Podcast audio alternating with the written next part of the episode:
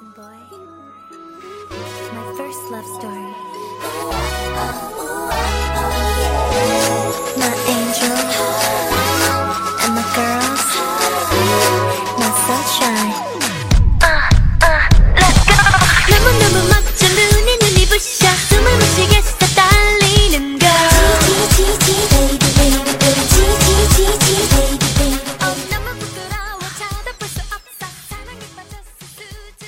欢迎大家收听 FM 五九零二四飞行员舒克的飞行广播，我是你们的主播舒克。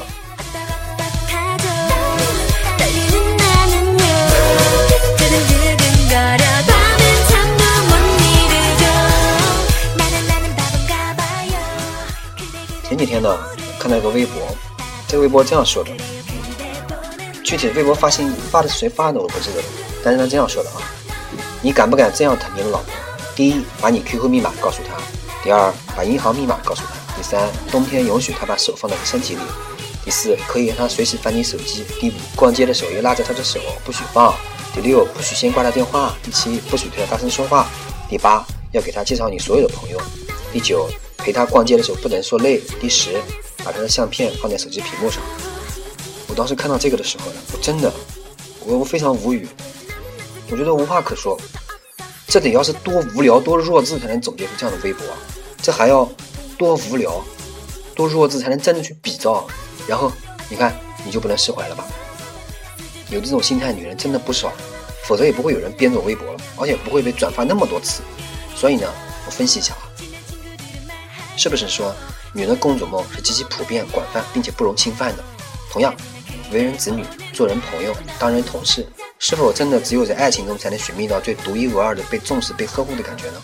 我跟你讲，越是人生中普通角色，越要在爱情中寻找公主感。这时候好像一切无理取闹都会被视为对方可以无条件、无原则、纵容呵护自己的指标。我在现实生活中见过无数这样的女孩子，用刁难对方来考验对方的追求是不是真诚。在恋爱的时候，一定要带朋友们来面试、围观、甄别，同时列举出无数不可能完成任务叫对方去实现。用来考验爱的程度，对方越尴尬，自己越有成就感。等到结婚的时候，那就要盛大的婚礼和繁复的程序，美其名曰一辈子就这么一次，必须大操大办。等结婚以后啊，就要表现为全面的控制，不光控制钱，还控制对方一举一动，从 QQ 到银行卡的密码，要每日汇报行动，要时刻把老婆孩子当成辟邪的门神。他们都是那种生孩子疼痛的时候会捶打撕咬男人的女人，仿佛诉说着：我为你生孩子遭了这么多罪，你要对我不好，那可真是天打雷劈了。我想说的不过是。比你漂亮的女人很多，比你聪明、有钱、温柔、生育能力好的女人也很多，没有谁是不可替代的。那么那个男人会爱你，肯定是因为灵魂的独特和气场的契合。这种情况下，应该付出是更多的善意、呵护、信任和宽容，而不是说我自己抢占了所有权之后用来打击和控制。我们为什么要这么折磨自己爱的人呢？这是缘木求鱼，买椟还珠，南辕北辙。如果你真的把这种感觉当成爱的话，你就是变态，你知道吗？你仔细想想，难道我们小时候的这个教育真的这么失败吗？难道我们没有学过正面的表达感情吗？表达爱情吗？一定要靠刁难、控制才能体现？双方你互相换一下位置来思考。难道你主宰这一切的不是控制欲，不是嫉妒心？